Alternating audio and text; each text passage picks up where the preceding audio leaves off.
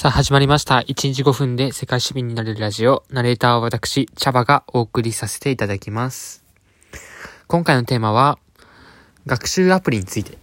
特に私が使っているアプリをこれから、えっと、5、6回に分けて一つずつ説明させていただければなと思います。じゃあ第1回目で私がお勧めするのは、コーセラというアプリです。コーセラっていうのは、えっと、英語のコースに、えっと、C-O-U-R-S-E-R-A ですね、スペルは。コースラって感じで、えっと、アプリなんですけど、私は今日これを、えっと、説明していきたいと思います。まあ、コーセラっていうのは何かっていうと、えっと、スタンフォード大学が開発した MOOC の一つなんですね。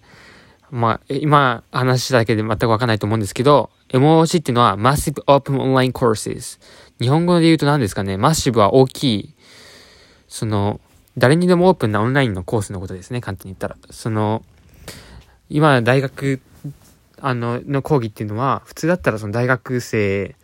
その学大学に行ってる大学生しかコースっていうのを受けることができないと思うんですけど、このコーサラを使うことによって、世界中の大学の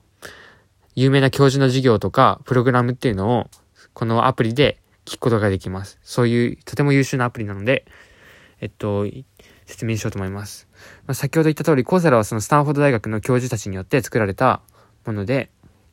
えっと、私も今実際利用して3ヶ月目ぐらいですかね。なんですけど、まあ、非常に、えっと、効果的だなと思います。えっと、特に私は何を勉強してるかっていうと、一つ目はフランス語を勉強してます。フランス語の B1、B2 レベルっていう、まあ、中級から上級レベルに当たるコースを、フランスポリテクニックユニバーシティって言って、まあ、そういう工科大学の、えっと、フランスの大学の授業をフランス語で受けていて、あともう一つはイリノイ大学のコンピューターサイエンス。まあ、簡単に言ったらプログラミングとかのやつで Python っていう、えっと、プログラミング言語を学んでますね。もう少しでフランス語は終わります。あと今年、今週でも終わる、終わって、イリノイ大学のそのコンピューターサイエンスは、あと2週間ぐらいですかね、終わりますね。まあ、大体コースって4週間から6週間。まあ1ヶ月から2ヶ月程度のコースなので、まあ、やりやすいんじゃないかなっていうふうに思います。で、実際にこれのすごいところは何かっていうと、この実際にその、クラスを取ると、まあ自分で知識だけ取れて終わりじゃなくて、コースによっては一つの単位として変換することもできるんです。まあって言っても、アメリカン大学同士で、ね、変換だったら、結構簡単なんですけど、まあ日本の大学とか他のヨーロッパの大学にアメリカの大学の単位変換っていうのは結構難しいことなんですけど、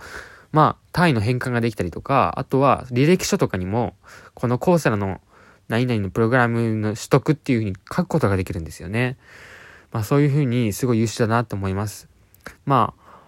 私がさとってるのは先ほど言った通り言語とコンピューターサイエンスについてなんですけど、他にもいろいろビジネスであったり、統計学であったりとか、まあいろんな生物学であったりとか、あとコミュニケーションスキルについても授業があったりとかして、まあ、すごい、幅がすごい広いんですよね。現在では、えっと、200以上の大学がこのアプリに参加していて、もう2万個以上の講座があるんですよね。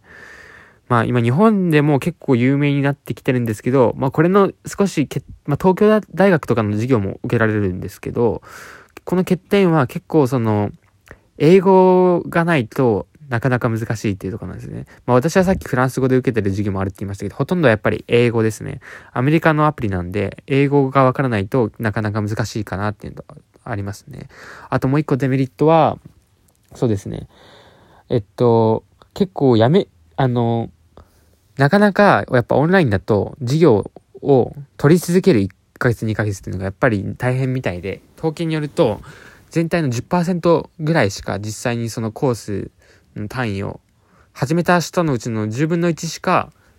その最後まで続けてクリアすることができてないっていう統計もあるんで、やっぱりその実際のオンライン、あ実際の授業よりオンラインの方がやっぱり続けるのは難しいかなと思いますね。けど、まあ僕とかはそれでやる気も出てきて、10%しかないならそこに入ってやるぞって感じで頑張れたんですけども、けどやっぱりその通知を見るとなかなか難しいのかなってありますね。あとは、まあこれは言われることなんで私はそうだとは別に思いませんけど、そのコースラの単位をその履歴書に書いていましたけど、それがどのくらいその影響力があるのかっていうんですね。やっぱり日本の大学、日本のその企業とかに行くときに、やっぱそのコーセラの単位って言っても、なかなか弱いところがあったりするのかもしれません。まあ海外でも有名になってきましたけど、その別に書くことはできるかもしれないけど、どれほど効果があるのかっていう、その、そうですね、お金を払